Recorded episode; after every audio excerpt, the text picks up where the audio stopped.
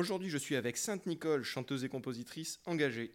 Votre single Les filles qui parlent fort est sorti en mai et l'autre single Viva la vulva est sorti déjà le 9 juin.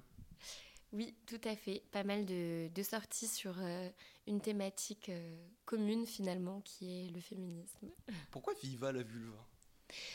Viva la vulva parce que euh, il faut célébrer la vulve en fait c'est important. le, sexe féminin est tabou moi, en tant que femme, en fait, j'ai mis du temps à euh, m'approprier mon corps, à le connaître.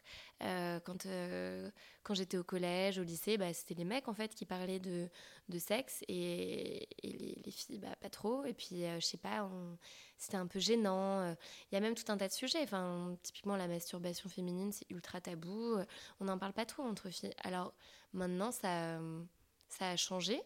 Euh, je ne sais pas si ça a changé parce que j'ai grandi euh, et que euh, aujourd'hui on en parle. Mais je ne sais pas si les, voilà, les ados aussi en parlent. Voilà, moi, en tant que ignare, qui l'ai été pendant très longtemps, et ben, ça m'a paru important en fait, de faire un morceau sur, sur le sujet.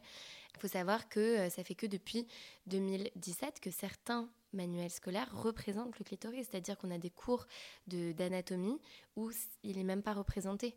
Donc, euh, donc voilà, il y a un vrai sujet en fait sur le, sexe féminin et c'est important de, de, libérer la, parole, d'en parler, d'éduquer et puis de, de, libérer aussi le sexe de la notion de, souillure parce que euh, franchement, euh, c'est tellement une partie joyeuse, de, enfin, qui peut être joyeuse de la vie, que ce serait trop dommage de, de s'en priver et, et, de voir ça comme, euh, comme un péché, comme euh, quelque chose de tabou. Se libérer des euh, idées reçues, j'étais avec Sainte Nicole, chanteuse et compositrice engagée pour m'en parler.